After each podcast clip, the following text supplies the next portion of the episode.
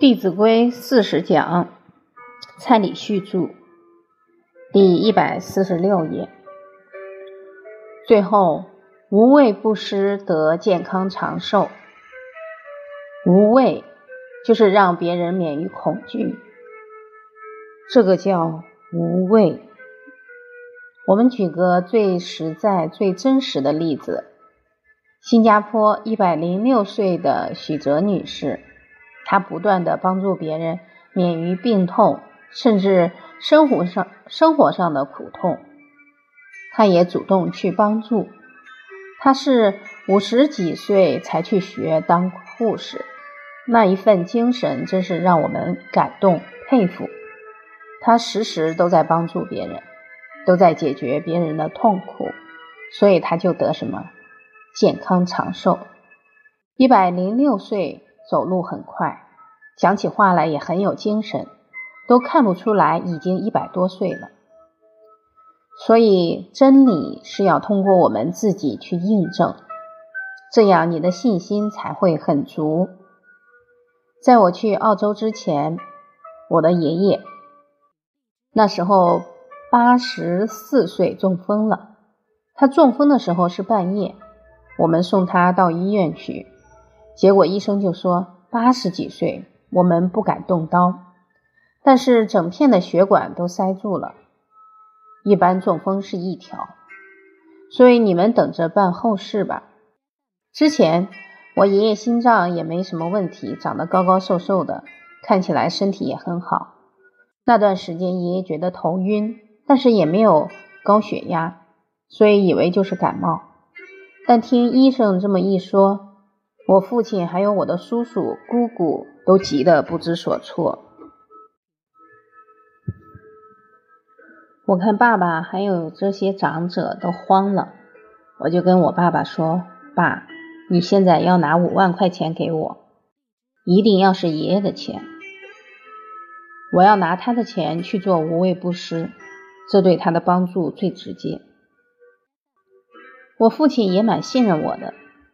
就拿给我，然后我到加护病房，就跟我爷爷说，现在贫苦的人、面临饥饿的人相当多，我们还有余力可以帮助他们。我爷爷就点头，话都讲不出来。我就赶快拿着这些钱去做国际赈灾，去帮助那些困苦的人。结果加护病房住了五天。我爷爷就移到普通病房，后来出了普通病房，医生又说，八十几岁的人中风不可能会走了，我们要做好准备。那时候我已经辞掉工作到澳洲去学习，我就跟我爷爷相约，我说下次我回来你要走给我看，因为在学院在培养很多弘扬圣贤学问的老师。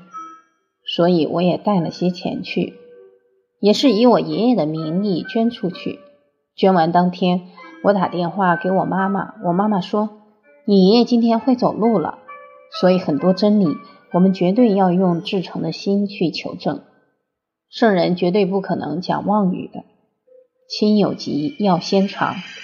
除了治亲的病之外，还要治亲的命。当一个人的无畏不施越多，身体就能越健康。昼夜是不离床，这是孝子至诚的心所表现出来的行为。当然，假如你身体不大好，也不要硬撑，该休息的时候就休息一下。但是父母需要你，你要马上知道。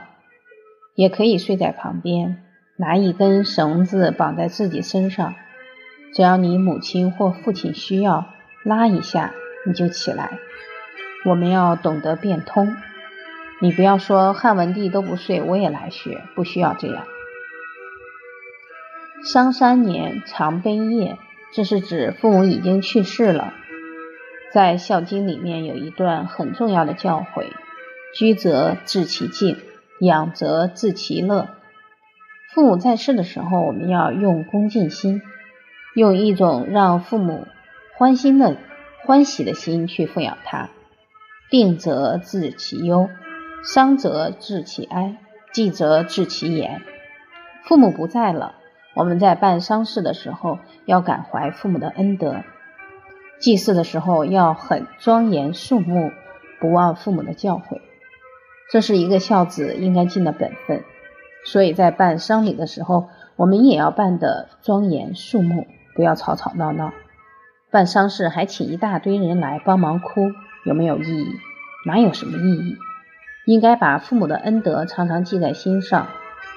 欧阳修有一句很好的教诲，他说：“祭而丰，不如养之薄也。”祭祀的再好，不如在父母生前好好奉养更有意义。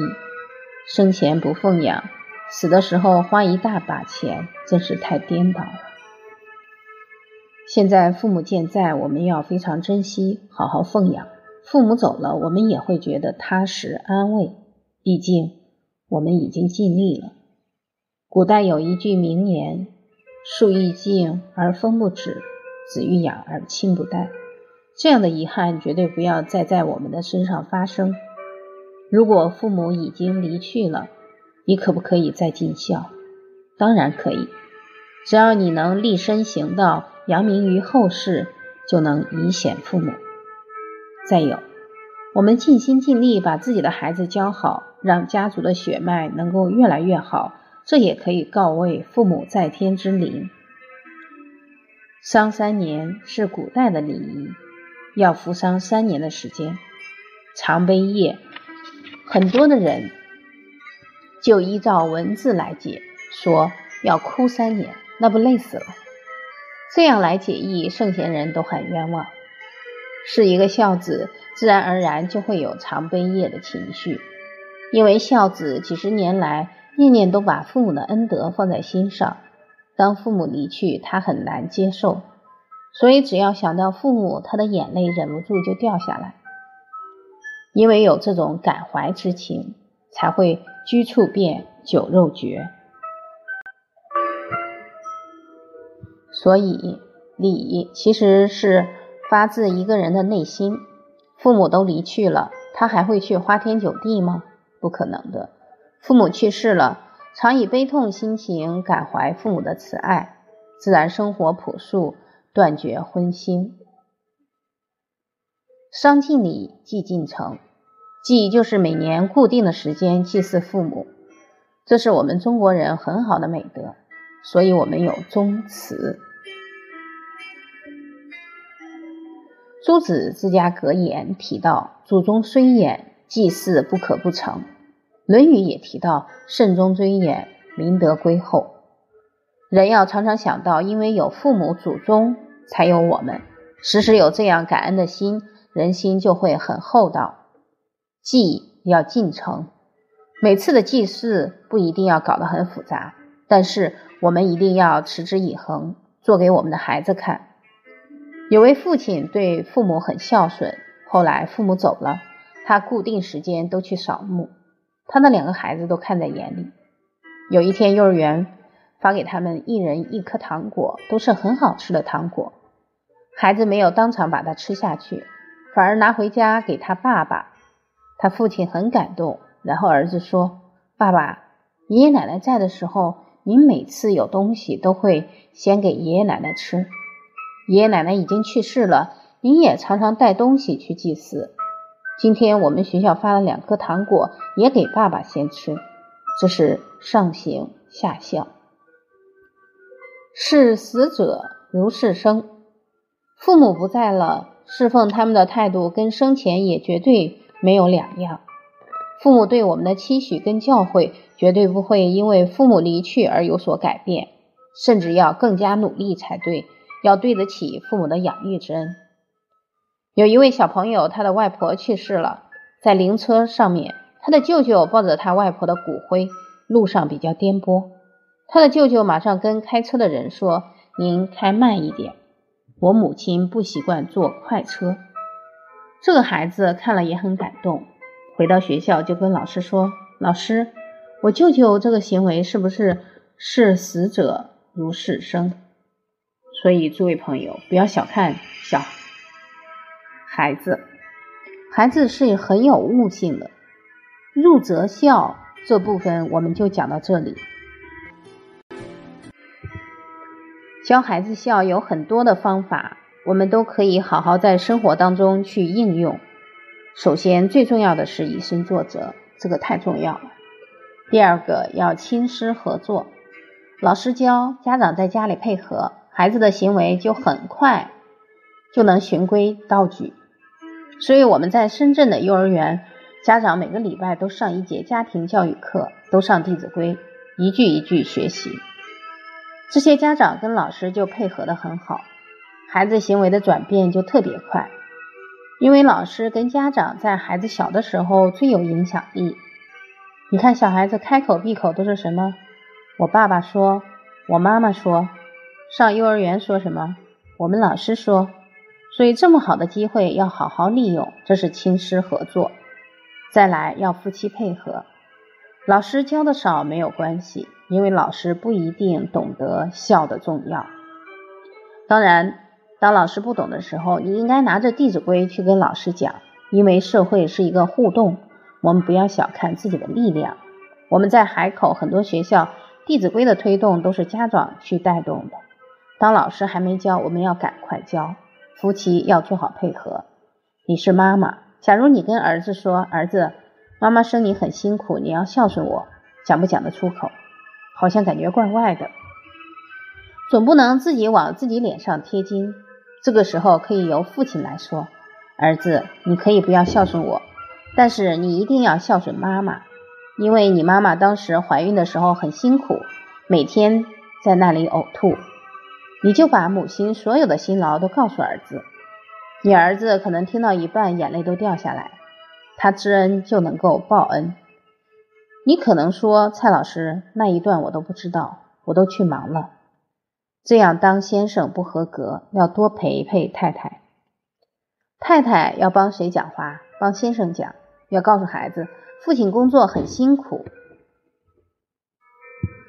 让他去体会父母父亲每天的辛劳，他自然而然对父亲就能升起恭敬的心。有些女士不止没有讲先生的功劳。有时候还会在孩子面前数落自己的先生，你这个爸爸，这样的言语会产生什么不好的影响？孩子对父亲的恭敬心一点一点的消退。所以今天不管你先生哪些做的不好，我们都要做到隐恶扬善。你净挑不好的，孩子对他父亲就不尊重。当孩子对父亲不尊重，父亲能不能感受到？能。太太瞧不起我，孩子也瞧不起我。好，那我就坏给你们看。其实人一定都是好坏参半。你常常对孩子说父亲有哪些好，孩子就对父亲说你那里很好，你这里很好。父亲一看儿子这么瞧得起自己，就会更珍惜，更发愤图强，要对得起儿子的这一份支持。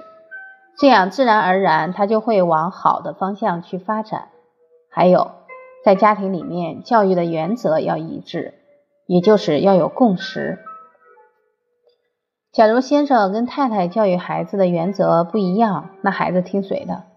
假如爷爷奶奶又加进来，那就变成几头马车。